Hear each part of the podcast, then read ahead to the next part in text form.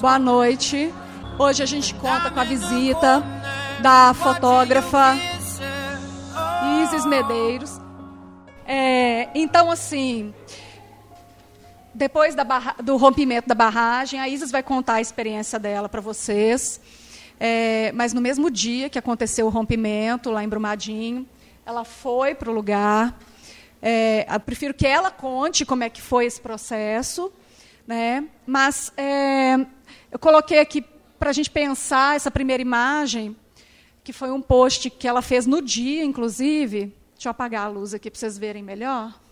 Está é, tá escrito ali, o post dela diz o seguinte: a mesma lama, mesmíssima lama da ganância e do lucro cobrem nossos corpos, nossas vidas. A mesma bota que pisou Mariana foi pisar nesse rejeito imundo que nos inunda mais uma vez. Não relativizem mais nada. Não duvidem da covardia por trás de tudo isso. Façam isso pela alma dos mortos e dos seus familiares que agonizam agora. A tragédia na mineração não é nenhum acidente, é crime. Então, é, por que, que a gente pensou em convidá-la? Porque ela teve tanto em Mariana quanto em Brumadinho.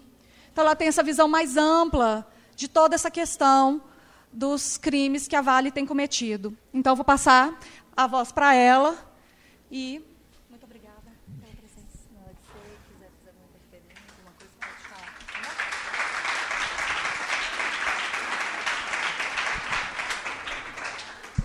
Boa noite, gente. Eu estou muito feliz de estar aqui com vocês hoje.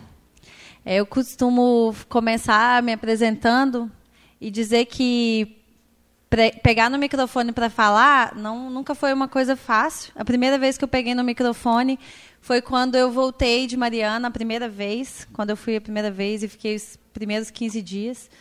E desde então eu tenho usado o meu trabalho, minha voz, a fotografia para contar sobre essas histórias que muitas que não foram contadas e outras que ainda precisam ser contadas. É, e eu estou muito feliz de ter sido convidada para vir aqui. Recentemente também fui em outras universidades, tenho é, levado o meu trabalho em muitos lugares para poder é, contar isso para um número maior de pessoas, para que a gente não deixe é, com que essas histórias é, morram, né?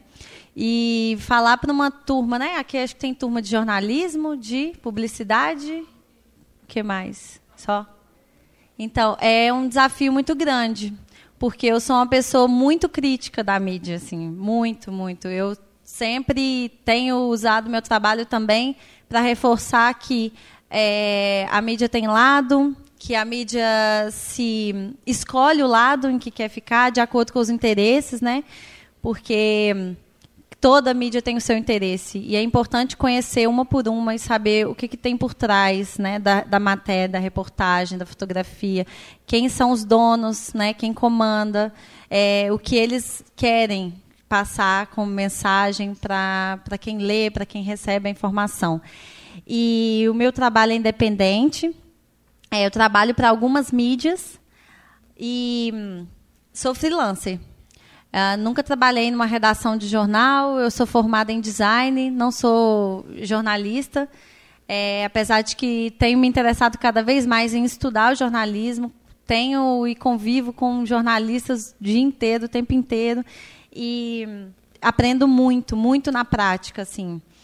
É, então, eu tenho seis anos de fotografia, e nesse processo desses últimos seis anos, eu comecei a fazer fotografia de tudo. Assim, eu experimentei um pouquinho de cada e posso dizer que eu tenho uma experiência é, um pouco mais ampla por ter me envolvido e me jogado em muitas coisas, porque eu queria entender o que, que eu queria. Assim, antes de de, de entrar na fotografia, eu estava muito certa que eu queria design, estava muito decidida disso. E durante a faculdade eu fui entendendo que não era bem isso, que eu queria que o meu, meu trabalho fosse algo que chegasse em um número maior de pessoas, que ele tivesse uma relevância social.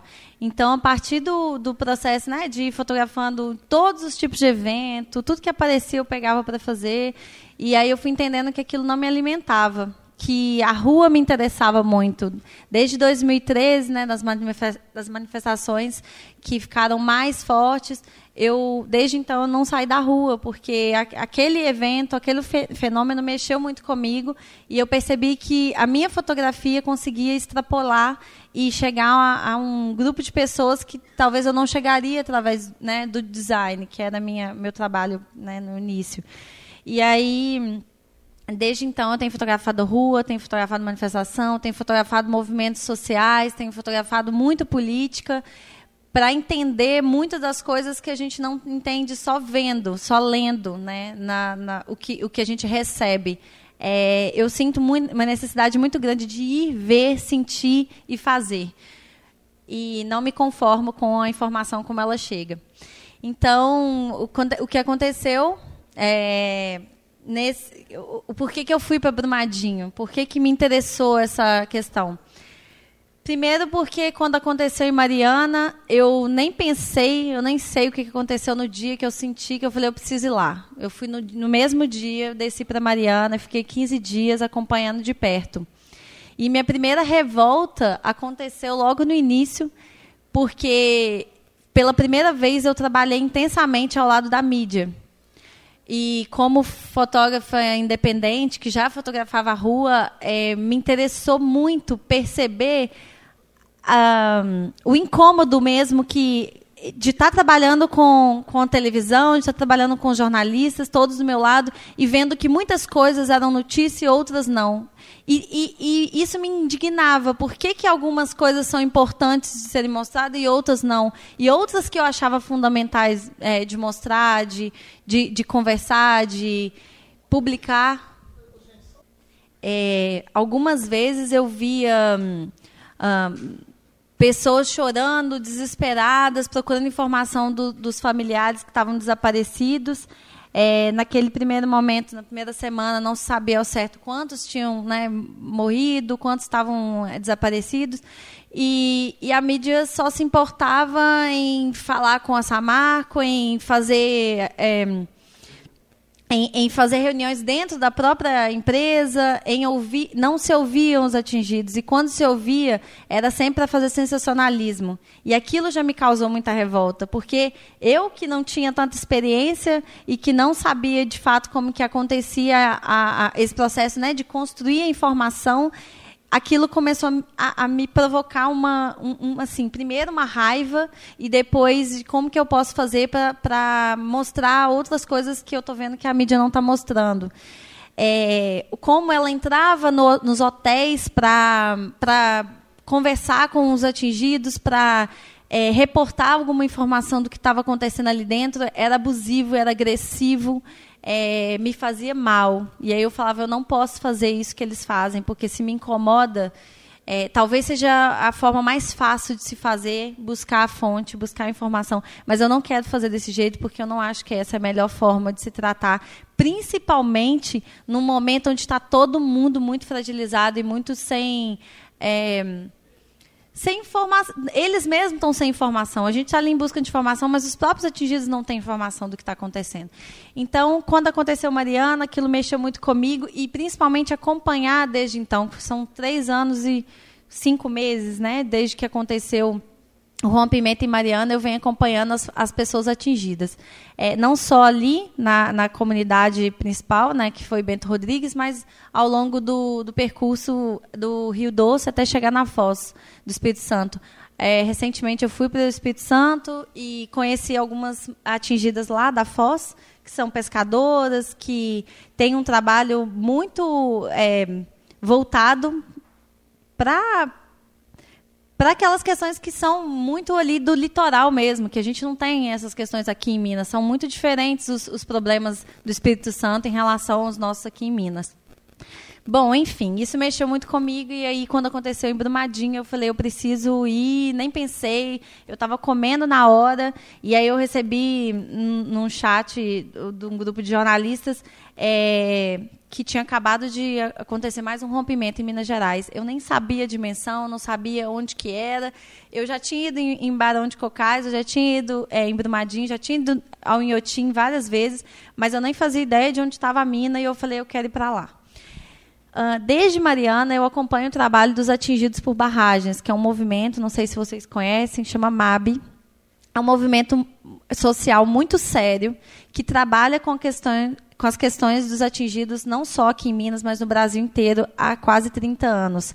Essa organização, não só essa, mas outras organizações que também trabalham em defesa de atingidos, elas não estão só no Brasil, elas estão no mundo inteiro, porque a mineração acontece em muitos países, e principalmente países é, onde a economia é emergente, países super explorados como o nosso, né, como alguns países da África também, que têm é, uma forte, um forte trabalho da mineração. E hum, eles trabalham em defesa não só desse, da, das pessoas atingidas pela mineração, mas também pessoas atingidas por grandes projetos é, como hidrelétricas também, né, que foram construídas muitas no Brasil e isso causou violação no, no país inteiro, violação de direitos. E desde então eu venho acompanhando o trabalho deles, que é um trabalho muito sério, e eu tenho muita responsabilidade, principalmente por estar pautada por eles muitas vezes, eles me conhecem, têm, um uma relação muito próxima. E quando eles veem alguma coisa ou outra que eles acham que. Foram poucas vezes que aconteceu alguma coisa que eles vieram me dar um toque, falar: olha, é, essa palavra talvez não seja melhor, sabe? Tem outras formas de falar, achei ótimo, porque é bom ter um respaldo também de uma organização séria que acompanha dia a dia a vida dessas pessoas. E aí, quando eu recebi essa informação sobre é, Brumadinho, eu liguei para uma dessas pessoas da organização e falei, olha, não sei se vocês viram, mas aconteceu. Claro que eles já sabiam muito antes de mim, né? Quem sou eu na fila do pão para dizer para o movimento dos atingidos barragens que a barragem tinha rompido. Eles, não, a gente está sabendo, a gente está indo daqui a 15 minutos. E a secretaria próxima da minha casa, eu falei, eu estou indo para ir agora. Tá, tem vaga para você, então vamos. E aí eu fui. E aí eu não sabia a dimensão, não sabia se tinha sido grande ou se tinha sido pequeno, se tinha muita gente é, envolvida ou não, se eram muitos atingidos. Eu só queria ir, eu só queria continuar o que eu já estava fazendo. É, inclusive, o meu trabalho ganhou visibilidade desde Mariana. Né? Foi uma pauta que mexeu muito comigo, que é uma eu, eu, não consegui simplesmente ir lá e reportar algumas coisas. Eu fui e desde então eu tenho falado sobre essa questão porque é, é uma série de coisas que, que também me atingiram nesse processo. E aí aqui é, que ela está mostrando são os primeiros momentos quando eu cheguei só só devagarzinho porque foi quando eu cheguei lá em Córrego do Feijão.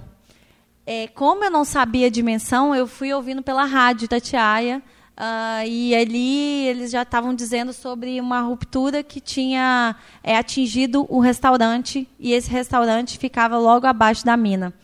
E nesse momento eu já fiquei muito preocupada porque eu pensei, poxa, já estavam noticiando 250 pessoas dentro do refeitório.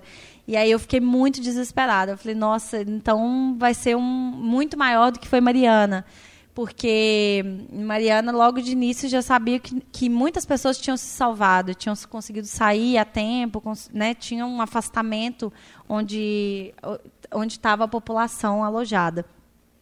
E aí quando eu cheguei e bati de frente com a primeira imagem uh, que eu vi assim que já tinha um grupo de moradores próximos, eu cheguei três horas após o rompimento e eu já fiquei muito assustada, assim, eu já comecei a tremer e tudo acho que foi, veio muito pior do que Mariana, porque Mariana não sabia o que, que era uma barragem, eu não sabia nem o que, que era rejeito de mineração, não fazia ideia de nada.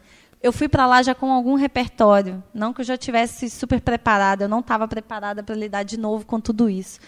Mas quando eu cheguei, e me dei conta de tudo isso, do tamanho do que tinha sido e do desespero que as pessoas estavam, eu entendi que o trabalho ia ser muito mais intenso do que o que eu tinha feito em Mariana. E aí foram uh, duas semanas muito intensas que eu não comia, que eu não dormia, que eu não descansava, eu não conseguia parar. Porque eu sonhava, eu tinha pesadelo o tempo inteiro e aquilo tava, fez parte da minha vida assim, durante aqueles 15 primeiros dias. Um, depois desses 15, eu fui tentando dar uma, uma diminuída também na minha ação, porque eu vi que eu estava ficando fraca, eu estava ficando é, com uma exaustão muito grande, eu precisava dar uma descansada e, e, e voltar. Mas no, no, primeiro mês foi um mês muito intenso de trabalho. E nos 15 primeiros dias foi muito importante a minha presença, porque logo na primeira semana e meio, a mídia já tinha esvaziado o Brumadinho, já tinha esvaziado o Córrego do Feijão, porque já tinham acontecido outras 30 coisas que, né, que a gente está vendo no Brasil acontecer. E já tinha acontecido a, aquele. A, a, o que, que foi mesmo lá do, do Flamengo, né? Que teve um, foi, teve um incêndio, teve lama, teve água, teve fogo e tudo, tudo assim na mesma semana e, e a, a mídia sumiu de, dali, sabe? Claro que você for lá hoje, tem uma ou outra que às vezes aparece para fazer uma coisa, mas aquela importância da mídia nacional e da mídia internacional que estava toda ali foram nos primeiros 15 dias. Depois, de fato, já deu uma esvaziada. Não só a mídia, mas né, o trabalho do Corpo de Bombeiros, o tanto de voluntários que chegaram, as pessoas que. os curiosos, um monte de gente que foi chegando e que fez com que a, esse, essas fotos que ela está mostrando são todas do primeiro dia. Vocês percebem que a, a água, a, a, barragem tinha se rompido. Algum de vocês, alguém que foi lá em Brumadinho, ou foi? Duas? Duas pessoas. É, essa paisagem mudou toda, assim. Se vocês forem agora, vocês vão perceber que isso aqui já mudou tudo, assim. Claro que é o mesmo local, as, né, as árvores estão aqui, mas essa parte aqui está toda seca, é, a, a, essa água já não está ali mais, está tudo muito seco, a terra virou pó agora. Então, esse pó começou a subir. Nesse primeiro dia, a água estava sentando, e nessa hora que eu cheguei aqui, eram os moradores da comunidade que estavam é, na margem e sem saber o que fazer. Ninguém sabia o que fazer, né? nem o corpo de bombeiro ainda não sabia como atuar. É, tem alguns tinha uns helicópteros sobrevoando essa área e essa água ficava borbulhando, borbulhando. Aí eu ficava imaginando mil coisas, que eu falava assim, nossa, imagina o tanto de gente que está aqui debaixo, que pode estar viva ainda, que pode ser encontrada ou pode é, viva, né, ou que já está realmente morta. Eu não fazia ideia da, do, do que, que era isso aqui antes, ainda não faço. Eu quero, inclusive, resgatar imagens dessa região para ter uma dimensão do que, que era e o que, que ficou, assim, como ficou. Mas muitos moradores da comunidade relatam que essas árvores aqui, tipo, elas vinham até até quase aqui nessa margem, sabe? Era, uma, era um volume muito maciço, assim, de árvores.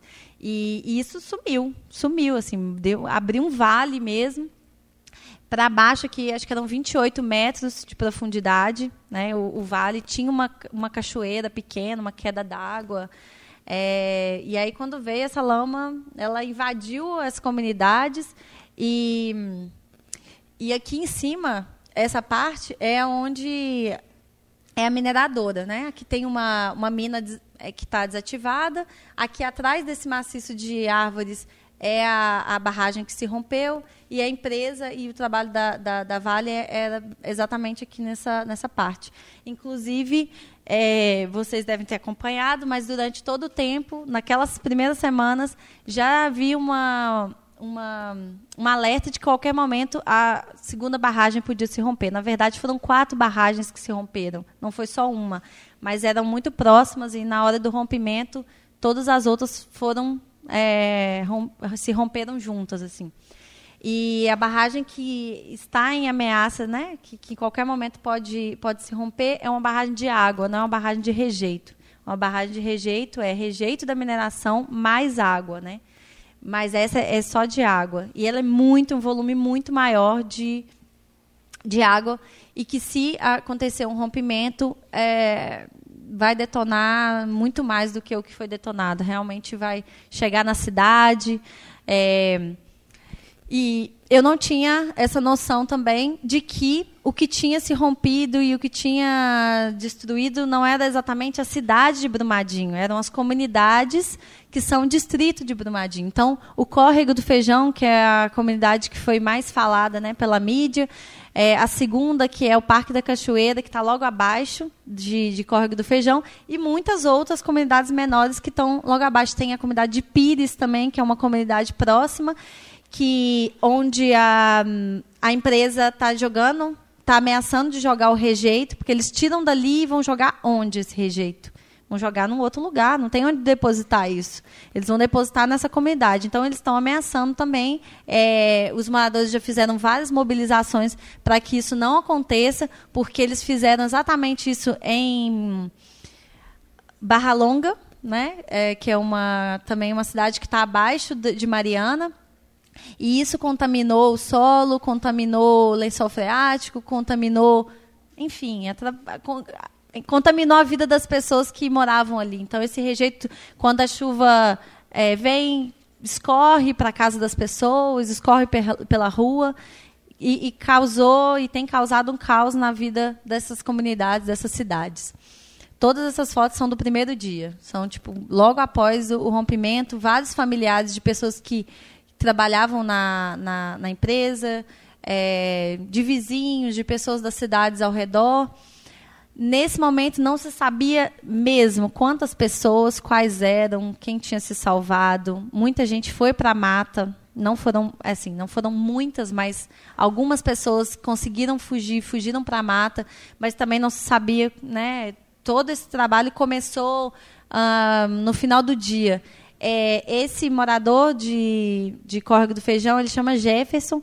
Ele foi um dos, dos moradores que conseguiu salvar outras pessoas que, que foram atingidas, que, tavam, que eram da empresa. Ele perdeu a irmã, que trabalhava na empresa há cinco anos. E ele é uma pessoa super ativa, desde o primeiro dia. Ele, acho que ele salvou, foram cinco pessoas nesse primeiro dia. E logo depois ele começou a trabalhar junto com o Corpo de Bombeiros, começou a trabalhar com alguns voluntários que estavam ali trabalhando e se tornou um voluntário também. Assim, ele está lá até hoje morando, vivendo junto com os, com os bombeiros lá dentro da, da sede da Vale. E aí essas pessoas chegavam o tempo inteiro, pediam informação e desesperadas. E quem virou o porta-voz da criminosa foi, foi, o Corpo de Bombeiros. A polícia dominou o espaço, é, o Exército, depois né, de duas semanas, chegou também e estava ali fazendo parte também do cenário, mas quem é, protagonizou tudo foram os bombeiros. E esse foi o primeiro relato, foi a primeira conversa com os atingidos que já estavam ali há muito tempo esperando algum, algum retorno. A Vale se reuniu em portas fechadas com é, Corpo de Bombeiros e com a polícia. Não falou momento nenhum com a comunidade, ninguém se apresentou como empresa. É, era uma desinformação e um desespero total, todo mundo o tempo inteiro perguntando, querendo notícia, e ninguém tinha. E aí esse foi o primeiro comunicado, que foi quando o Pedro Ayrrada apareceu para falar com com as pessoas e já tinha a primeira lista de pessoas é, desaparecidas. É, no primeiro momento já tinham se concluído alguns óbitos, mas nesse primeiro dia não foi informado. Então, todas as pessoas desaparecidas, ele leu essa lista ali. É, tem uma foto lá no início que, se puder voltar, essa terceira aqui, ó. Essa. Eu queria fazer uma foto, é, não é uma foto, enfim, depois eu falo disso.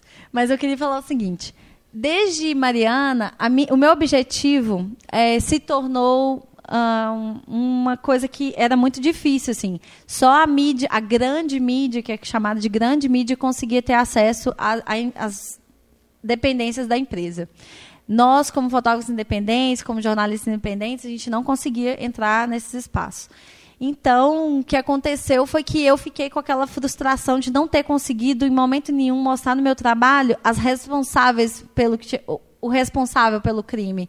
E aí eu ficava assim, eu preciso mostrar isso no meu trabalho. Mas desde Mariana, eles se descaracterizam. Essas práticas são muito comuns, é, não só nessas duas grandes barragens que se romperam, mas no Brasil inteiro, onde esses mineradores se instalam, onde essas grandes empresas se instalam, elas têm essa essa postura né, de se esconder, de, de não mostrar a cara, de botar porta-vozes que não são eles mesmos, colocam funcionários que têm uma condição mais vulnerável para falar, para representar a empresa, mas eles mesmos não aparecem, a gente não sabe quem são os responsáveis, não sabe a cara de ninguém. E aí, no primeiro dia, eles estavam uniformizados dentro dessa sala, conversando com o Corpo de Bombeiros e com a polícia, mas no dia seguinte você já não sabia mais quem era Vale, quem era voluntário, quem era é, curioso, quem era P2, quem era nada, assim. Porque a gente já começa a ter maldade no primeiro dia que você começa a reparar a cara de cada um ali, porque todo dia você está ali. Então, todos os dias você vai ver as mesmas caras por um tempo, mas começa a aparecer novos sujeitos também. Então, no, no segundo dia, todo mundo era voluntário. E aquilo já me causou assim, um ódio mortal, né? Porque Cadê? Com quem que você conversa? Com quem que você pede informação? Para quem que você, que você reporta, sabe? Tudo, não, não, não, sabia o que fazer. Então, acho que esse foi o momento de fotografar quem eram eles. assim. Não sei quem é esse sujeito, não sei quem eram os outros que estavam ali, mas provavelmente pessoas responsáveis por alguma coisa ali, porque eles que eram quem estava no primeiro momento conversando com a empresa. Pode passar. E aí, as outras fotos que ela começou a mostrar já eram no segundo dia. E todo o, o grupo de operação, de, de resgate, foi montado nesse campo de futebol, que é um campo de futebol lá em Corgo do Feijão, onde aconteciam vários campeonatos, tem várias histórias, inclusive, para ser contadas. É legal que vocês já vão com esse olhar também, né? Fiquei sabendo que vocês estão indo lá visitar. É, esse campo hum, foi cenário e é cenário de muitos campeonatos que acontecem ali no Córrego do Feijão. E ele virou simplesmente o espaço onde aconteciam os resgates, onde chegavam os helicópteros, onde é, eles traziam os corpos, esses corpos eram identificados dentro da igrejinha, que é a igrejinha da comunidade, e ali mesmo é, já levavam para os caminhões, para esses caminhões trazerem para Belo Horizonte para serem identificados no IML. Então, ali era o ponto forte assim, de todo o processo de resgate é, durante os primeiros dias. Hoje, esses resgates estão acontecendo dentro da mineradora, lá dentro mesmo de onde é, era a barragem. Inclusive, super perigoso, porque né, qualquer momento pode acontecer um rompimento e a gente nunca sabe. No terceiro dia, ou as sirenes dispararam, vieram gritando, desesperados de que ia acontecer um rompimento porque o nível da água subiu. E eu estava sentada ali na igreja do lado, assim, descansando depois do almoço e falei, gente, eu não sei, eu não vou nem correr porque não dá tempo. Não vou subir para onde? Ali era o ponto mais alto. O ponto mais alto é a igreja, é o campo e uma quadra de, de esporte. E onde estavam acontecendo os resgates é, dos animais. Chegavam os animais, eles levavam para essa área. Inclusive, eu sou muito crítica a toda a todo resgate. Tipo, algumas vezes eu fui colocada para falar numa mesa junto com bombeiros. Eu tenho dificuldade de falar isso porque eu estou lidando com militar. Pode ser bombeiro, pode ser o que for, mas são militares e a nossa vida está em jogo e em risco o tempo inteiro. Então, assim, ter todo o cuidado do mundo para poder falar sobre o que eu acho que foi muito errado no processo desde o primeiro momento. Não tinha homens suficientes, homens e mulheres suficientes para fazerem uh, resgates é, veio toda aquela história de, da chegada dos, dos bombeiros que iam fazer o resgate, né, os, os israelenses, e, e, desde o primeiro momento tudo aquilo foi muito questionado, não só por quem é crítico a tudo isso, mas por, pelos moradores, é, pelas pessoas que vinham acompanhando, porque não tinha gente suficiente para fazer o resgate que eles estavam fazendo logo no início. Tinha um grupo de bombeiros civis e aí eu fui entender o que é bombeiro civil, o que é bombeiro militar. Para mim, tudo era bombeiro. E eu fui entender que não, que existe uma diferença e que existe, inclusive, uma diferença muito do ego também, sabe? Tem gente que sabe fazer e tem gente que está capacitado para fazer, mas por não ter uma patente, por não ter um selo, ele não é permitido a fazer o trabalho. Os bombeiros civis resgataram muita gente nos primeiros dias, quando eles puderam atuar. Nos três, quatro dias que eles puderam atuar, eles fizeram um trabalho muito incrível mas eles não estão na mídia, eles não apareceram. Isso me incomodou muito também, porque logo depois começou a, a, a aparecer só notícias sobre bombeiros, sobre resgate, e estavam acontecendo vários problemas na comunidade. Várias pessoas reportando eh, violação de direito, policial colocando arma na cara de mulher lá na, que estava reclamando, que estava buscando saber informação e não estavam totalmente despreparados para lidar com uma questão que é muito sensível. A pessoa perdeu um familiar, está perdido, está sumido, não sabe onde que está, quer informação, quer notícia, quer conversar com alguém e não tinha, não tinha ninguém para conversar. Vez ou outra aparecia alguém do Corpo de Bombeiros para re reforçar isso. E a comunidade começou a exigir muito fortemente que todos os dias é, aparecesse alguém para conversar com eles, porque ficavam o dia inteiro em vigília ali, nesse centro de comando, que também era no Córrego do Feijão. É um centro cultural da, da comunidade, que foi inclusive construído pela Vale. Que acontece é que quando a empresa se instala nessas cidades, ela faz algumas trocas, algumas conversas, algumas trocas de, de dar algumas coisas. Dar não, né? Porque enfim, não faz nem obrigação, não faz nem o serviço de casa. Mas eles fazem algumas trocas, pô, faz asfalto, faz uma igreja, reforma uma casa, reforma, constrói um centro comunitário. Então, esse é o centro de referência da, da comunidade, onde acontecem vários eventos. E ele virou um posto de comando também, é, onde chegavam alimentos, chegavam doações, chegavam informações e onde as pessoas buscavam também é, alguma alguma informação. E aí, ao longo do, dos dias, todos os dias eles, eles trocavam esses papéis, que eram os papéis com as listas né, das pessoas desaparecidas das pessoas já encontradas e das pessoas que já, se conclu, já, já haviam se concluído que estavam mortas. E, e aí as pessoas vinham para buscar é, a cada dia, né, que se renovavam essas listas, vinham saber mais informações.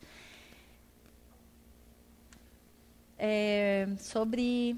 Enfim, eu queria contar sobre uma disputa que começou a rolar ali entre bombeiros civis e militares, já no terceiro dia.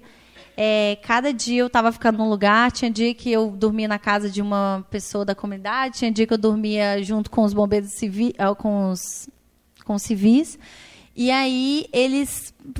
Comecei a ter uma intimidade com eles e eles estavam muito nervosos um dia. E eu falei: o que está acontecendo? Eu vi eles brigando com alguma coisa ali. Eu falei: o que, que foi? O que, que aconteceu? Ah, é porque a gente agora foi impedido, a gente não pode mais fazer resgate. Eu falei: uai, mas por que que aconteceu? Não, eles fecharam a área, a gente não pode mais acessar e falaram que é, um, um cara do exército chegou para a gente e expulsou a gente lá e que se a gente aparecesse ele ia meter tiro na gente. Eu falei: como é que é? O que está acontecendo? E aí eu, começou a aparecer gente da mídia próxima, assim, e eu tentando gravar, eu falei, não, então beleza, vamos gravar isso aqui. Eu usei o tempo inteiro meu Instagram, usei o tempo inteiro o Facebook para publicar as fotos do dia, contar um pouco do que de como estava sendo ali na comunidade, principalmente na comunidade, porque eu vi um número muito grande de, de, fotógrafos lá em cima na lama. E no primeiro dia eu já tinha conseguido fazer algumas fotos que, que, que para mim já, já me bastava. Assim, eu não precisava ficar ali brigando para entrar nessa área que estava totalmente dominada é, pela polícia. Assim. Eu falei, eu não quero mais ficar brigando para entrar ali, porque tudo, todo o ambiente ficou hostil, sabe? Não só para os atingidos, mas para a mídia, para todo mundo que estava ali ficou hostil. E, e violento mesmo, porque é, não pode acessar e, e, aí as pessoas criaram alguns caminhos alternativos para dar a volta na polícia e passar por dentro da mata e entrar. Eu falei, eu não tem necessidade de ficar brigando por isso. Porque eu estava sentindo necessidade de contar a história do que estava acontecendo dentro da comunidade. Isso a mídia não estava mostrando, eu tinha certeza que não estava, porque eu olhava em volta e não tinha ninguém comigo. Sabe? Eu falei, olha, tá todo mundo lá embaixo preocupado com a lama, com o resgate, em mostrar bombeiro herói na capa dos jornais, só saía isso. E isso tava, assim, de saco cheio, sabe? Eu tava lá, eu já tava de saco cheio. Eu falava assim, nem eu queria fotografar bombeiro, eu já tava eh, já tinha saturado para mim essa, essa questão. E, ao mesmo tempo, a comunidade reclamava que não estava tendo assistência. Não tinha água, não tinha luz, não tinha alimento, não conseguia passar para Brumadinho, porque com o rompimento, é, a estrada para Brumadinho passava exatamente onde a lama veio e, e rompeu. Então, nem eles conseguiam mais é, ir à, à cidade pagar a conta, coisas básicas, sabe, que a gente faz no dia a dia, para eles fica, ficou assim impossível de fazer. Então, é, a empresa também não resolvia a questão, não, não dava uma solução. Para ir para a cidade eram duas horas de carro. E quem tem carro? Um monte de gente não tem carro, sabe? É, não tinha como passar. E aí isso virou uma questão. Enquanto eles não foram lá, botaram fogo no pneu e fecharam a estrada, a empresa não solucionou o problema deles. Então eles começaram a entender que eles precisavam se mobilizar num momento de fragilidade, onde você não tem informação de nada, onde você não sabe cadê seu parente, você ainda tem que né, se mobilizar e se colocar numa situação de violência para que alguém te escute, para que alguém tome alguma atitude, né, e, e, e faça alguma coisa para que a situação das pessoas é, se resolva. Então, abriram na segunda semana ou terceira, agora não vou saber dizer, mas abriram a a mina para que as pessoas passassem por dentro e aí era um atalho para chegar na, na, na, cidade. E disponibilizaram vans, e aí as vans eram cinco horários só por dia, e aí algumas pessoas não, não, não podiam ir porque era uma van só e não cabia todo mundo, e aí começou, virou outro conflito. E aí eu falei, poxa, eu tenho que mostrar isso porque não, não ninguém está fazendo isso. Aí depois, quando rolou o atrito entre civis e militares, e os civis exigiram que eles voltassem a trabalhar, e a comunidade comprou a briga dos civis e, fa e, e falou, não, a gente precisa dar apoio, porque eles estão resgatando gente. Eles chegavam dizendo que tinham encontrado sete pessoas entre né, mortos e vivos, sete pessoas. E aí, no final do dia, os bombeiros militares davam informação de que tinham sido encontradas 11 pessoas no, no, dia inteiro. E aí virou um conflito, porque os civis falavam, poxa, mas só a gente, que nós somos um grupo de 20 pessoas, 25 pessoas, a gente encontrou sete. Os, os, militares, que são um número muito maior, sei lá, 200 pessoas trabalhando, vocês conseguiram só encontrar quatro pessoas? É isso mesmo, esse número não fechava. Então rolou uma revolta também muito grande dos, dos moradores que queriam saber a verdade, sabe? Eles só, eles, as informações não se encontravam. Então, é, isso era importante de se mostrar também. Eu ia para as reuniões com os moradores no final do dia, com, com um corpo de bombeiros, 11 da noite, não tinha ninguém da mídia lá. Eu estava lá sozinha no meio e falava, ó, ou eu mostro isso aqui ou ninguém faz, sabe? Então, é, eu me sentia várias vezes uh, que eu, eu, sabia que meu trabalho ali tinha relevância, porque muito do que não se mostrava eu podia mostrar e, e acabou virando uma referência. Nunca esperava, nunca esperei isso que o meu trabalho fosse virar referência, inclusive para a mídia tradicional. É, e eu virei, acabei virando uma fonte, assim. Muitos jornalistas ficavam me ligando. E aí, você está onde? O que você está fazendo? Mas está acontecendo alguma coisa? Que não sei o quê. E acabei virando essa pessoa que reportava, assim. Como se eu fosse alguém da comunidade. Ah, eu nem estou vendo o que está passando aqui, mas... É, vocês vão gravando aí se tiver alguma dúvida sobre alguma coisa que vocês estão vendo. Uh, o pôr do sol também era uma coisa que me mexeu. Assim, eu fiz essa foto porque eu falei, gente, eu ficava sempre até o final do dia, a mídia já tinha ido embora, e era uma questão que ficava uma solidão, assim, sabe? Ficava os moradores ao redor do, do de onde a lama estava e, e, e, o corpo de bombeiros ainda trabalhando. E eu falei, gente, tinha tempo que eu não vi um pôr do sol tão bonito, assim. Todo dia tinha um pôr do sol. Eu espero que vocês vejam isso quando vocês estiverem lá, porque era, era sempre um, um uma questão na minha cabeça, né? Um cenário tão triste, tão trágico, tão feio, sabe? E ao mesmo tempo tem um pôr do sol tão bonito. Todos os dias eu, eu parava para ver, assim. E acho que era um, um momento de respiro também do, do meu dia. É, isso já é mais recente, né? Que a, a lama foi secando e foi solidificando, né? Então começou a petrificar mesmo, assim, essa área. É, eles pediram para falar um pouco sobre abordagem. Eu acho que uh, são muitas formas de se abordar uma questão dessa, mas eu tento trabalhar da forma mais humana possível, em olhar para aquelas pessoas como se fosse eu mesma, assim, sabe? Como que se fosse eu no lugar dela, como eu gostaria que um repórter ou como um fotógrafo falasse comigo, sabe? Me pedisse para fazer uma foto, ou me pedisse para conversar. É, eu comprei algumas brigas e em algum momento onde eu estava com os atingidos que estavam reclamando sobre essa questão do, da, do, do corpo de, de, bombeiros, né, dos civis, estavam comprando a briga dos civis e defendendo que eles voltassem a trabalhar. Infelizmente não adiantou, porque é, foi uma briga de, de cão pequeno mesmo, assim, porque os militares se impuseram mesmo e falaram que não iam abrir a mão, porque se acontecesse qualquer coisa era responsabilidade deles, mesmo sabendo que os civis tinham preparo, tinham treinamento, tinham certificados, inclusive, muitos deles levaram documentação para provar que eles podiam fazer aquele trabalho. Não necessariamente tá na lama, porque, de fato, é, os bombeiros militares de Minas viraram especialistas nisso. Né? Desde Mariana, que nunca tinham vivido isso, mas aprenderam muito com, com esse processo. Mas os civis também tinham atuado não só em Mariana, né? atuaram agora em Brumadinho e já tinham atuado em outras áreas, igual em Teresópolis, quando aconteceu aquela, aquele deslizamento, né, que também atingiu muita gente. Eles também atuaram nesses resgates. É, os, os moradores estavam revoltados nesse dia E eu aproveitei que era de dia, que tinham várias TVs próximas de mim, assim, e eu comecei a gravar. Eu peguei o celular e comecei a fazer a filmagem do, de um dos, dos é, moradores reclamando e mostrando a documentação dos bombeiros civis de que eles podiam atuar e que os bombeiros militares estavam impedindo e estavam criando um processo ali de conflito é, e que eles não queriam que isso acontecesse, porque eles estavam dispostos a trabalhar.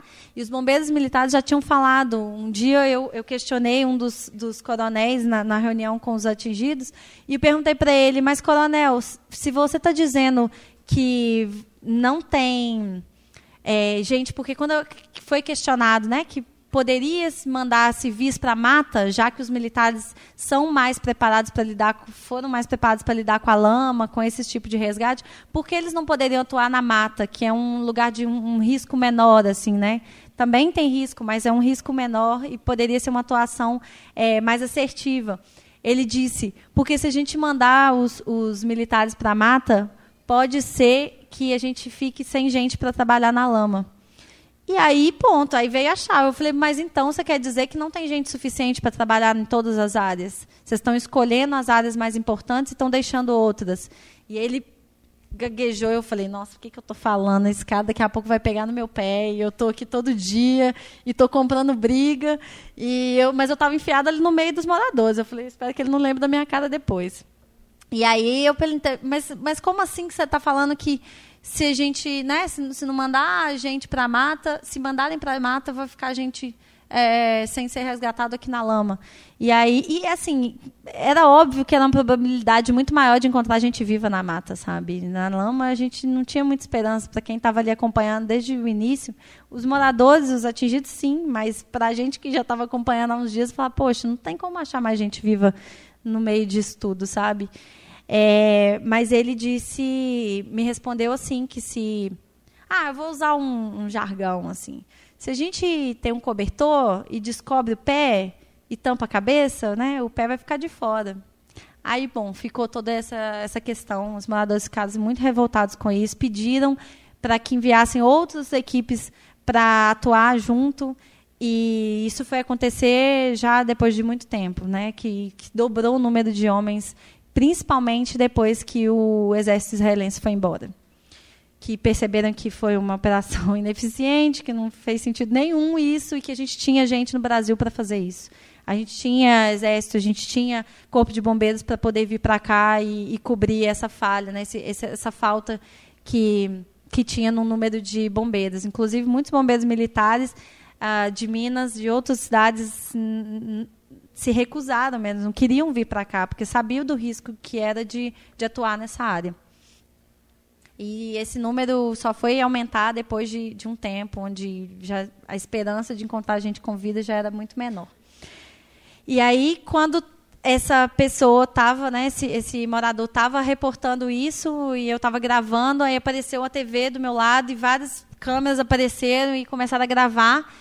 E aí, num momento, eu vi que uma câmera, que um, o câmera da Band abaixou a câmera na hora que ele estava fazendo a denúncia de que os bombeiros militares não estavam permitindo que os civis trabalhassem e que isso estava sendo péssimo porque a comunidade acompanhou os resgates junto com, com os civis e viram que estava sendo eficiente.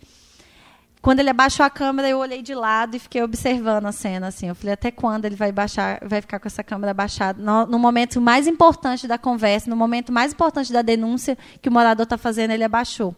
E a repórter também, que estava com o microfone, né, é, é, entrevistando, né, porque acabou que que acontece, né? Por, por, eu ser independente, a mídia não, nem, não me respeita, assim. E eu já, ok, já acostumei com isso e sei lidar com isso já.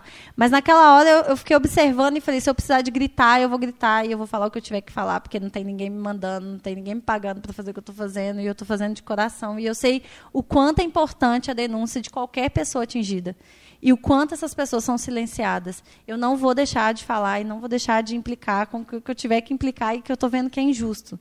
Na hora que ela baixou, eu observei e fiquei inquieta. Eu estava eu tava observando o que ele estava falando, mas observando aqui. Depois que ele reportou tudo aquilo que ele estava sentindo, de tudo que estava acontecendo, veio a hora do choro. Assim. Ele chorou, começou a chorar muito, porque era o pai dele que estava desaparecido. Na hora que ele começou o choro, a câmera apareceu de novo na, na frente e o microfone já veio para saber o que ele estava sentindo. E eu fiquei muito nervosa. Na hora eu não me controlei, eu já estava suando frio, porque eu sabia que eu ia falar alguma coisa. E aí eu falei, por que, que vocês abaixaram o microfone? Por que, que vocês abaixaram a câmera? Agora que o cara está chorando, vocês vão mostrar ele chorando? A parte mais importante que ele estava dizendo, vocês não mostraram, vocês não vão mostrar. E aí tinham vários moradores perto de mim e, e escutaram o que eu falei e ficaram nervosos junto. Ei, por que, que vocês não estão mostrando? Por que, que vocês não estão gravando mais o que ele estava falando? Para mim estava óbvio. É, para mim a mídia é sensacionalista de uma forma muito geral, assim, é, é, é, de se contar nos dedos hoje as mídias que são respeitosas, principalmente com questões do que né, como essa que, que eu vivi. Mas para uma comunidade que está recém atingida, que não sabe como que essas coisas funcionam, é todo um processo diário de entender de como que funciona. E eles já estavam sentindo e, e, pensaram: a gente viu o que aconteceu em Mariana, a gente sabe que a mídia esqueceu Mariana, não só Mariana, mas esqueceu tudo o que aconteceu, que, que já não mais mostra isso e mostra outras coisas, e a gente sabe que a gente vai ser esquecido. Então, no primeiro momento, isso já me pegou muito forte. Assim, eu falei: olha, é, é importante retratar isso, é importante contar, e é importante principalmente dizer sobre o que, sobre o que não é dito. Então, é, desde naquele primeiro da primeira semana eu já sabia que o que eu precisava mostrar era a revolta dos atingidos, porque isso não ia aparecer em lugar nenhum. O choro aparece, né? As pessoas é, tristes contando as histórias e relembrando essas pessoas, isso vai acontecer e por muito tempo vai acontecer. É sempre isso que vai ser reportado. Agora, o que, que são as questões do que acontece dentro das comunidades de abuso, o que acontece de violação de direito, o que acontece de assédio, o que todas essas questões parecem muito pequenas, sabe? Mas é isso que faz com que essa comunidade transforme totalmente, que faz com que essa comunidade nunca mais volte a ser o que ela já foi um dia.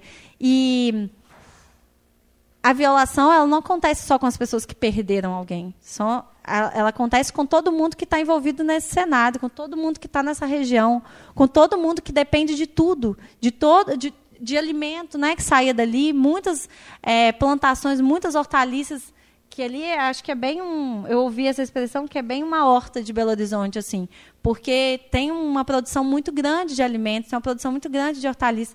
E essas comunidades se acabaram, sabe? Então, são, não, não são pessoas necessariamente que perderam alguém, mas que perderam o modo de vida, que perderam a forma dela de se, de se envolverem né, com a cidade, com a comunidade, com a natureza e tantas outras questões que só estando lá e só vivendo, passando dias com essas pessoas, você vai vendo que são é, detalhes que fazem toda a diferença na vida dessas pessoas. Nunca mais se volta uma vida.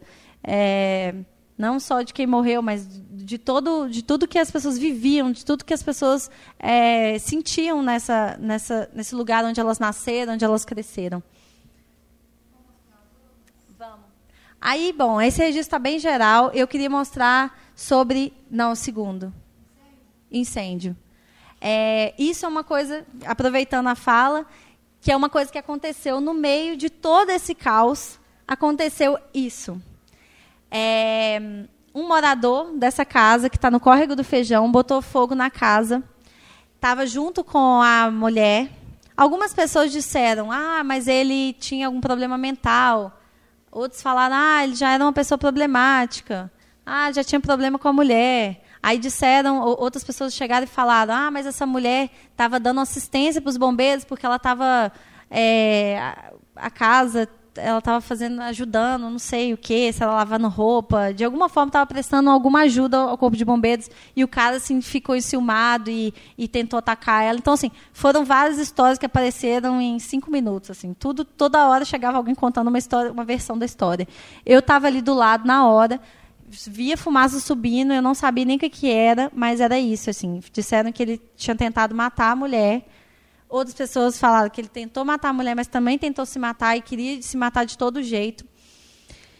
E aí podem ter várias interpretações de tudo isso. Assim. É, algumas mídias falaram sobre isso de forma muito superficial, né, dizendo que, que ele tentou se matar, de que ele tentou matar a mulher, mas eu acho que essa foi só uma história que eu queria colocar no meio para dizer que o que acontece né, nessas áreas de, tra de tragédia, de crime, como acontecer, não, não, é só o que acontece lá na lama, é o tanto que isso atinge a comunidade das diversas formas, sabe? O quanto que isso mexe com o emocional, o psicológico dessas pessoas. Esse cara foi tirado lá de dentro, os, né, ninguém morreu, foram tirados com vida, mas o, cor o corpo de bombeiro estava do lado na hora. Se não tivesse, poderia ser mais uma tragédia que aconteceu no meio de tudo isso.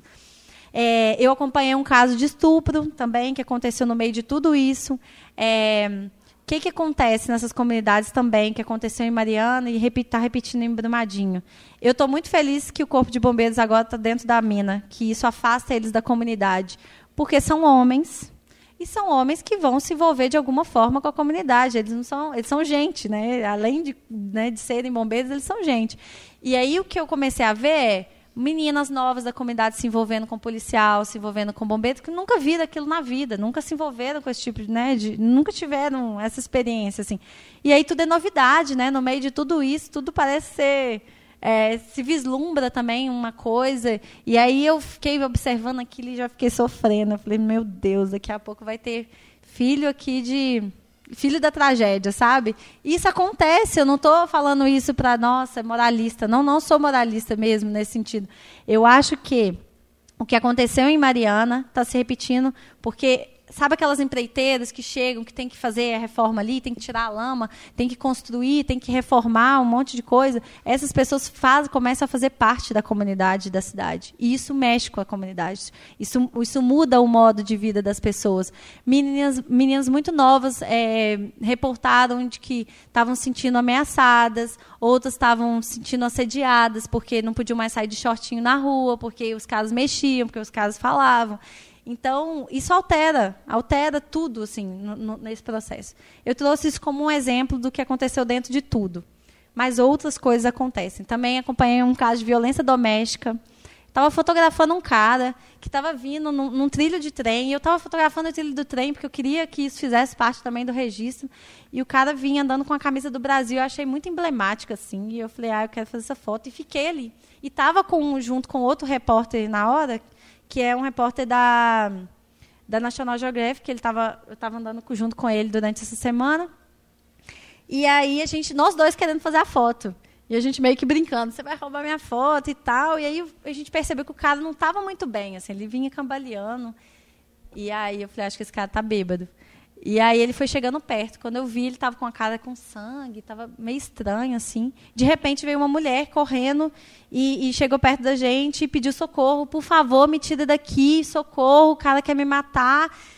E aí eu já falei, meu Deus do céu, é, eu com cheio de câmera, de mochila, joguei tudo pro lado e, e a gente que foi acolher a mulher, sabe? A gente ficou com ela até a polícia chegar, esse cara tava perseguindo, era companheiro dela, e ela tinha acabado de apanhar e estava toda machucada, e a gente também teve que entrar nessa confusão toda. A gente precisava correr para pegar uma missa que ia acontecer em Brumadinho, a gente teve que atrasar, porque tinha que estar ali com ela, não tinha ninguém mais para acompanhar. Enfim, é tudo isso. É... Eu queria mostrar para vocês uma coisa que aconteceu. Eu, tá, como que está o tempo? Tô falando. Tá. Queria mostrar outra coisa. A Vale. Como eu disse para vocês lá no início, uma das coisas que me interessava muito mostrar desde Mariana era a criminosa. Quem é responsável por tudo isso? Quem causou tudo isso?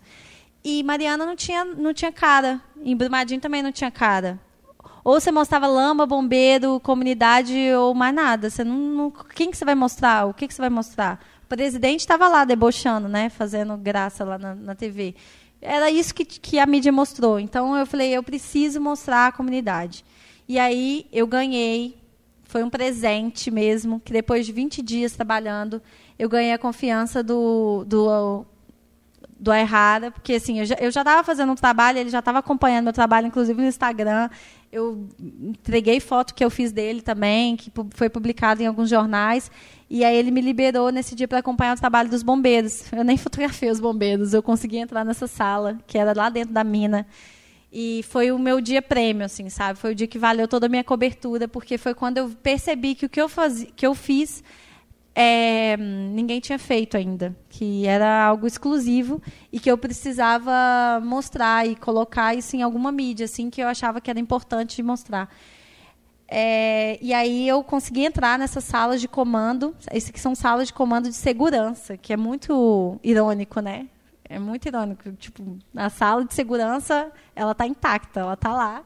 Os, os, computadores continuam do mesmo jeito, está tudo no mesmo lugar, mas foi atingido, só que não, não se rompeu. O prédio está inclinado, né? Está é, vulnerável, mas ele não, não tombou.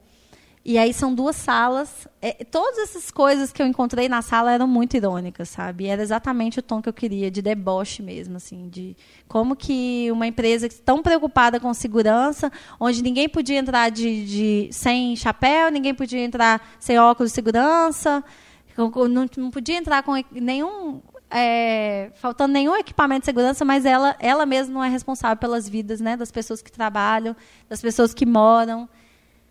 E, e aí encontrei esse DVD maravilhoso aqui, chama Sucata Zero Segurança 10. O comprometimento é de cada um, o resultado é de todos. É irônico, né? Como é que o capitalismo consegue convencer as pessoas da importância, né? De, de, se, de se ganhar muito em cima do trabalho dos outros, de matar as pessoas, né? Tudo, tudo pelo lucro. E aí eu conquistei tanta confiança que eu passei o dia nessa sala. Assim. Eu fui de manhã e de lá de dentro eu comecei a ligar para vários editores e falar, olha, eu tenho um eu tenho um material que ninguém tem, eu consegui entrar na mineradora, eu sou uma das primeiras a entrar, e hoje foi a primeira vez que o Corpo de Bombeiros liberou para a imprensa e eu tenho tive muita sorte de ser a primeira, né? entrei junto com o Vitor, que estava fotografando para a Nacional, e eu fiquei muito tensa, porque eu falei, poxa, ele está fazendo para um veículo, não estou fazendo para ninguém, estou fazendo para mim mesma. No meio de todo esse processo, eu fiz pautas para vários veículos, mas nesse dia eu estava independente. Eu acordei quatro da manhã aqui em BH, fui para encontrar com eles no caminho, cheguei lá super cedo, cansadaça, mas foi o dia que mais me valeu assim a, a, o trabalho, porque aí eu comecei a ligar e vários deles se interessaram, mas é isso, já tinha acontecido tanta tragédia naquelas semanas que era só mais é só mais umas fotos, assim, sabe? Então, é, rolou uma frustração, mas ao mesmo tempo fiquei muito feliz, porque é, essas fotos abriram portas também para muitas, muitas coisas que eu podia fazer. E eu consegui vender.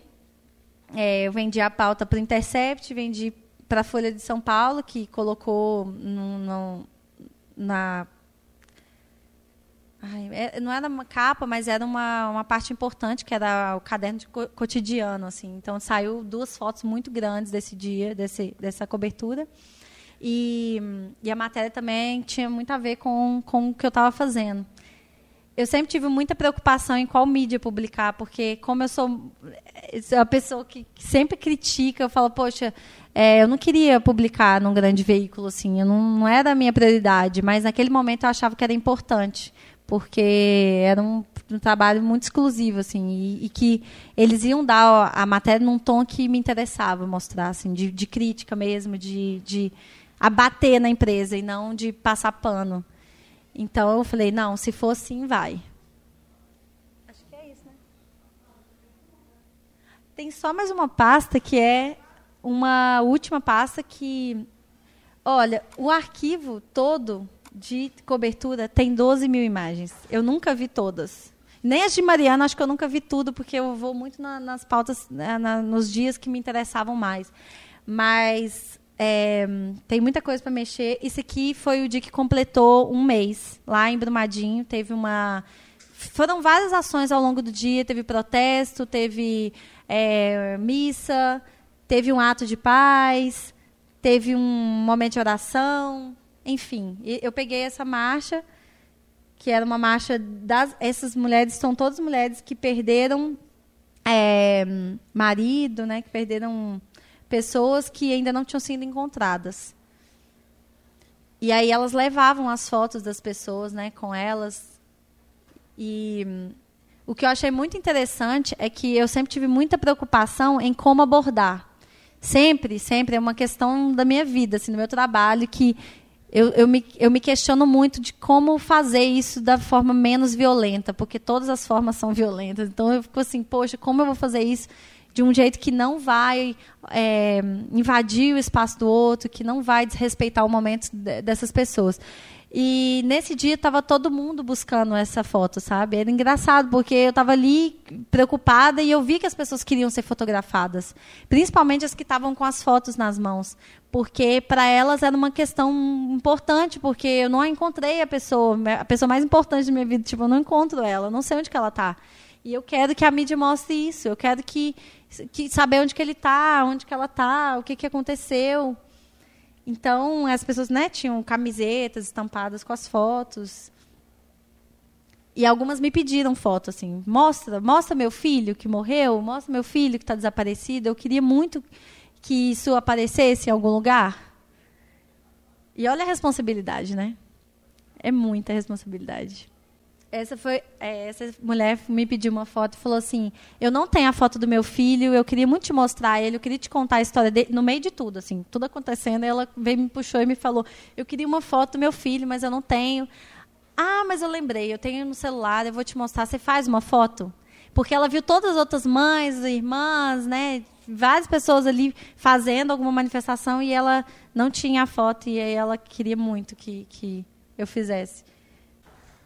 É isso.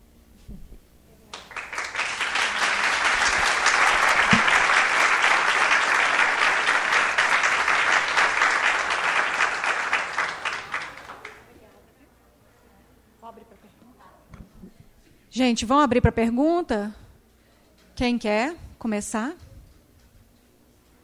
Eu queria tem algum trabalho feito em relação ao psicólogo Trabalho perfeito? Se tem alguma É, então, eu tenho que contar um episódio também. São muitos episódios, né? Toda hora eu falo de mais um. Um episódio é, é sobre o, a questão é, do tratamento psicológico, né? É, nesse primeiro momento, eles, a, a, Vale contou com alguns voluntários que foram, né? Alguns psicólogos voluntários que apareceram para dar alguma assistência, mas o trabalho de, de, dos psicólogos começou logo depois de um período, porque a, a, a prefeitura exigiu que todas as pessoas passassem, né, as pessoas que quisessem, não são obrigadas, mas as pessoas que quisessem passar pelo apoio psicológico tivessem. Só que os voluntários eram da própria empresa. E isso é horrível. Isso é péssimo. Porque, os, inclusive, os voluntários da empresa, né, que usavam o crachá de voluntário, que eram, na verdade, funcionários da empresa, é, usavam informação dessas pessoas da sessão de, de, de tratamento delas contra elas mesmas, sabe? Contra os próprios atingidos. Então, a prefeitura exigiu que isso fosse um, tra um trabalho é, independente, que não tivesse nenhuma relação com a empresa. Então, hoje, é, foram contratados, eu não sei o número, mas um número muito grande de psicólogos, de assistentes sociais para fazer um acompanhamento. E uma das denúncias que eu fiz, que foi no dia de, de, um mês, que eu nem mostrei as fotos aqui, essas fotos são de Brumadinho. As fotos que eu fiz lá do Parque da Cachoeira, eu nem consegui aproveitar, porque tinha foto de muitos voluntários, e são voluntários de uma ONG que está trabalhando lá, e é uma ONG que a empresa contratou. E que é, uma, e que é assim, é uma ONG absurda que está fazendo um trabalho que eu não concordo e que nesse dia eu fui fazer essa denúncia pelo meu Instagram e virou um caos a minha vida, porque a partir daí eu, eu não posso mais pisar lá, porque eles começaram a me denunciar e queriam derrubar meu Instagram de todo jeito e começaram a dizer que iam me processar, colocaram assim 60 voluntários para me atacar. Isso é não é uma coisa é, anormal, isso é, é, a prática da empresa e ela faz isso em, em, todos os lugares onde acontece qualquer tipo de violação e tem pessoas denunciando, eles intimidam. E eles tentaram fazer isso comigo no dia. Eu falei, eu não vou deixar de fazer meu trabalho por causa disso, mas me ameaçaram e, e eles não são voluntários, eles não são voluntários, eles são funcionários, eles trabalham para a empresa e sobre o, a mando da empresa, assim. Então não tem nenhum trabalho independente. Hoje, felizmente, quem está fazendo isso é a prefeitura, é o serviço público mesmo. É, e quem está pagando é a empresa, porque foi, foi uma exigência que a prefeitura fez.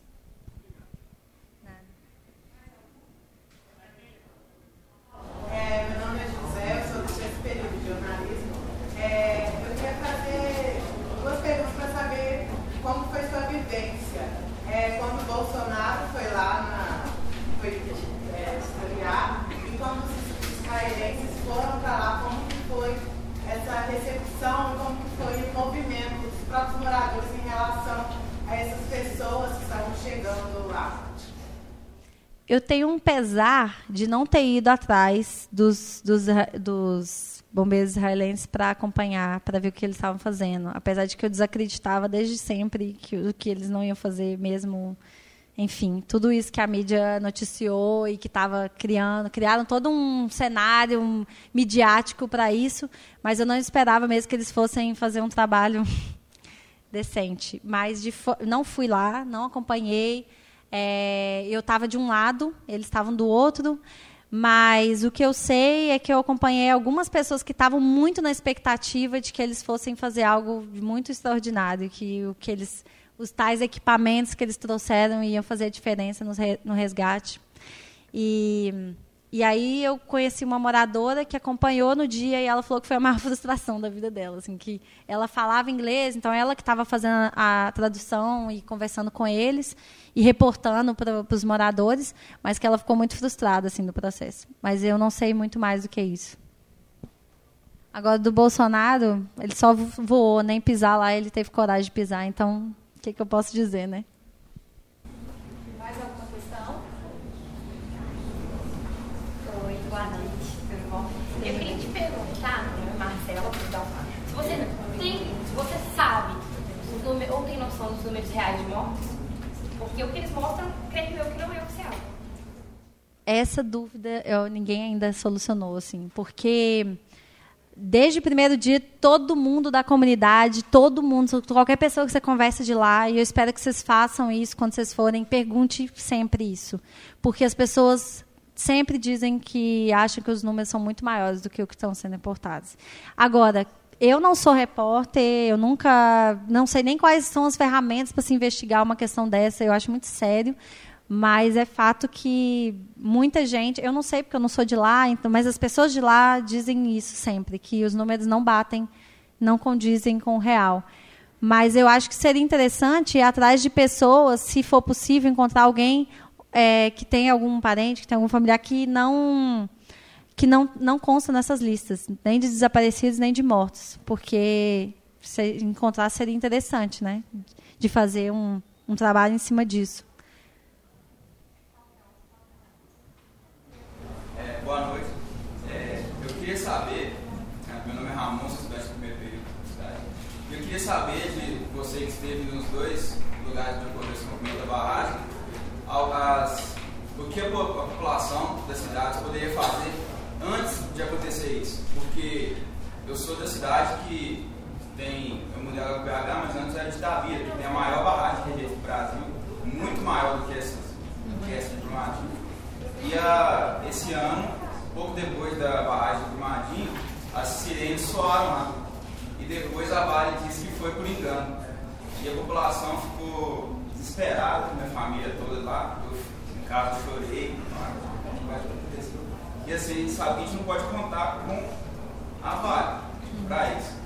Aí eu queria saber o que a população poderia fazer antes disso, né? Para tentar pelo menos.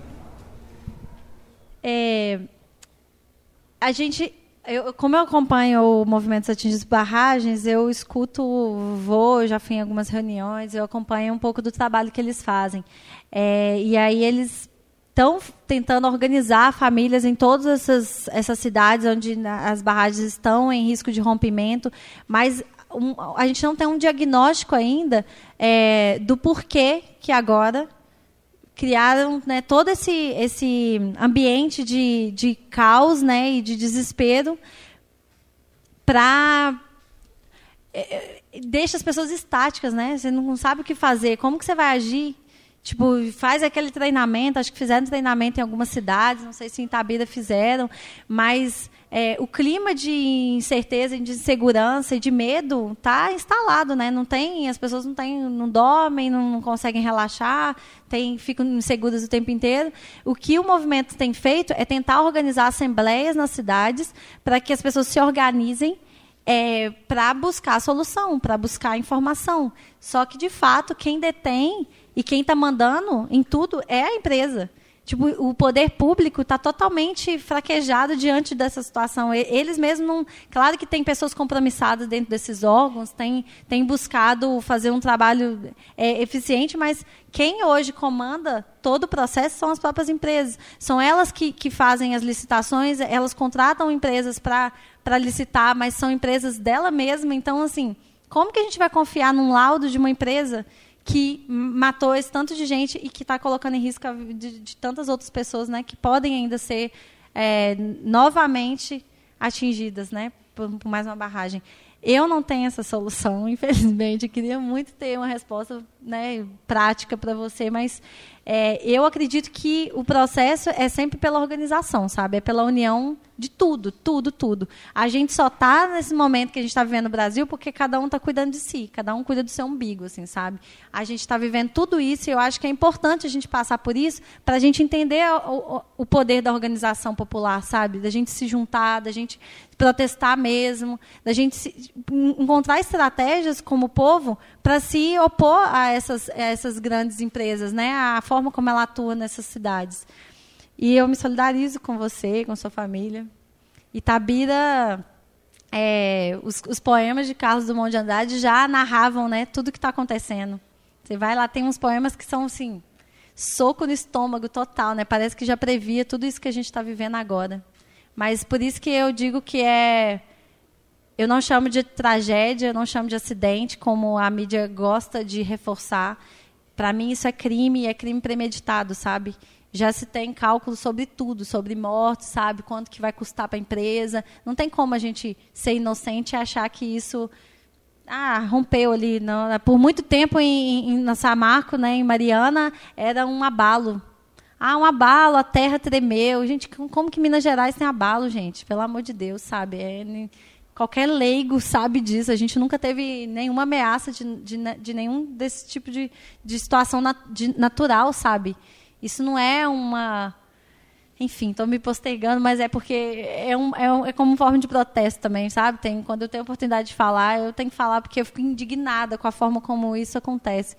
Outro dia eu sentei junto com a Globo, sentei junto com é, o Tempo, com o Estado de Minas, e aí uma das questões que, que foram levantadas lá foi: poxa, mas por que, que geralmente o que é narrado é sempre mais a tragédia, o que paralisa, as pessoas chorando. Eu falei, porque vocês são incompetentes, sabe? Porque a imprensa tem um papel de enfiar o dedo na ferida, sabe? De provocar, de incomodar, de, de, de, questionar quem tem que ser questionado, sabe? Não é papel da imprensa de passar pano e, e, e e só mostrar o que é óbvio, sabe? Que as pessoas estão sofrendo, que estão chorando, que estão buscando informação. Isso é o óbvio da, da, informação. O que vocês têm que fazer é provocar, é ir atrás de quem tem que ser incomodado nessa questão. Isso é papel, isso é dever. Eu não estou dentro da mídia de vocês, mas se eu tivesse, eu, eu com certeza estava irritando vocês lá dentro, sabe?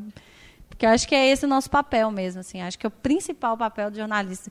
E é por isso também que hoje está tão, tá tão desacreditado, sabe? Eu acredito que é justamente pelo poder econômico que domina todas essas mídias e que eles, com, eles são, narram né, todo, tudo o que esses grandes empresários querem que seja dito, e não o que a gente quer ouvir, não o que a gente quer ler e quer saber. Da, naqueles quatro de jornalismo, ah, hoje a imprensa ela está mais como uma assessoria de imprensa do que propriamente a imprensa. É, a respeito da. E você faz parte do movimento da, da questão das barragens. A gente tem outra questão de outras barragens que, tipo, uma, duas semanas depois, que subiram o nível de alerta, é, Nova Lima, Macacos, e teve, tem uma em específico que é em Caldas, ela é, não é Solama, ela é reagentes nucleares, ela está desativada desde 1995 ela subiu o nível dela um mês depois da de Brumadinho. Tem algo, algo sobre ela, algo que, que possa, possa, possa falar sobre ela? Porque é a questão de questão que a gente supera sendo muito pior do que uhum. É, foi, foi um pouco do que eu disse, assim, quem detém informação é a empresa, sabe? A mídia não está cumprindo esse papel de, de irritar, de incomodar, ou se tem, não está sendo eficiente também. O poder público está deixando a empresa comandar né, todo o processo, está acovardado. E a gente fica aí, só esperando o que, que pode acontecer. Nós, como população mesmo, como sociedade civil. Isabel, saindo um pouco dessa parte humana, é, eu faço parte de uma ONG que chama Humaitá. A gente ajudou um pouco nessa questão do resgate dos animais que estavam lá, né, porque rolou muito isso, principalmente de gato, essas coisas. É, você viu alguma coisa do que falaram, né? Ah, estão atirando nos bichos, estão matando, não estão nem tentando resgatar. E teve muito relato disso de gado que a gente recebeu, de, tipo assim, Gado. de gado mesmo, sabe? Vaca, boi, de, eles estarem realmente acabados. Falaram, não, tem muito mais lá que a gente pode tirar, mas os bombeiros estão lutando com já dá tiro, sabe? Você presenciou alguma coisa assim? Tinha uma foto aqui de uma vaca atolada? É, então, eles sacrificaram essas vacas. Eu, como leiga, minha mãe mexe com vaca, não entendo alguma coisa de vaca, mas assim, não sei muito bem o que, que era a dificuldade, mas elas ficaram ali três dias atoladas, na, vivas naquela lama. E assim, era prioridade salvar vidas humanas, né? Mas assim, qual que é a relevância diante de tudo isso, de saber que o bicho está vivo, que você pode resgatar, mas tipo, vamos cavar a lama porque a gente precisa encontrar gente viva. É, tinham vários veterinários voluntários lá para poder fazer, que queriam fazer, mas é claro que ali estava muito estava muito ah, movediço mesmo a lama eu, eu mesma atolei lá e um amigo meu tive, teve que me tirar uma hora assim sabe um dia que estava muito molhado porque tinha chovido estava realmente difícil de entrar para fazer qualquer coisa mas eles tinham os aparatos para fazer isso sabe e isso estava tava todo mundo cobrando por que, que vocês não vão salvar as vacas tinha uma vaca tinha um boi um pouco mais para baixo assim mas eles sacrificaram assim e tinha é, eu falei que na quadra lá em, em Córrego do Feijão tinha uma estrutura de veterinária montada para atender qualquer animal que chegasse, mas nenhum animal passava por ali. Estavam levando para uma fazenda. Tem uma ONG que trabalha para a Vale, né? Você sabe o nome? É. Então, tem uma ONG. Aí quando chegaram, não, não, a gente já tem veterinário Sim, sim. A ONG é da Vale. É pago pela Vale. Então, assim, todo o comando de todos. Gente, tudo, tudo, tudo era Vale. Não, não, ninguém cuidava. As doações chegavam para a Vale. Quem cuidava das doações, quem, quem recebia tudo, quem distribuía tudo era a Vale. Quem cuidava dos animais, quem resgatava animal, quem tinha controle de onde os animais iam depois era a Vale. Então, assim, nós não tínhamos controle, não tínhamos informação direito do que, que acontecia, mas essas vacas foram sacrificadas. Porque não conseguiam, porque já estava muito machucada, mas era possível, sim, salvar em tempo e não precisava ter chegado nesse ponto. Mais alguma questão? Não, é só. Então, queria agradecer a presença da Isis aqui com a gente.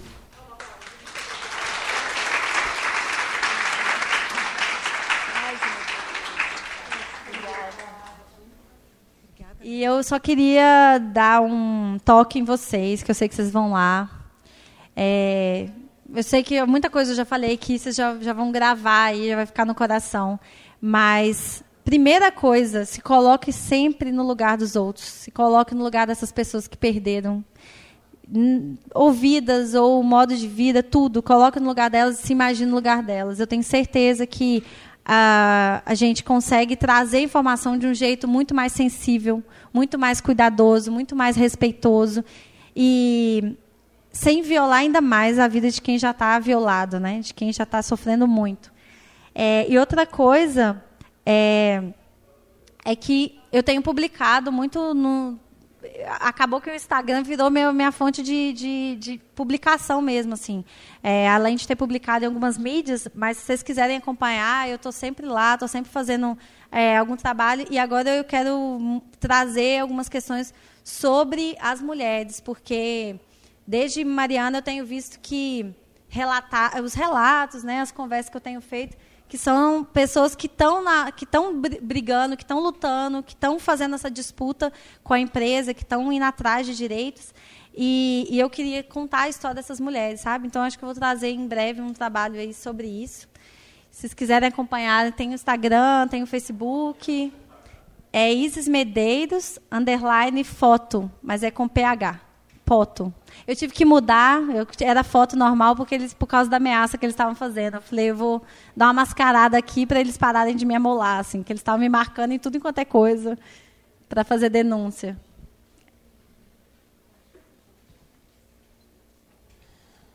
Tem outros é, fotógrafos, fotojornalistas que foram, fizeram um trabalho bem legal lá também, muito respeitoso. E eu tenho sempre publicado isso no meu Instagram. Isso. Obrigada, gente, mesmo pela atenção esse tempo todo falando aqui. Valeu.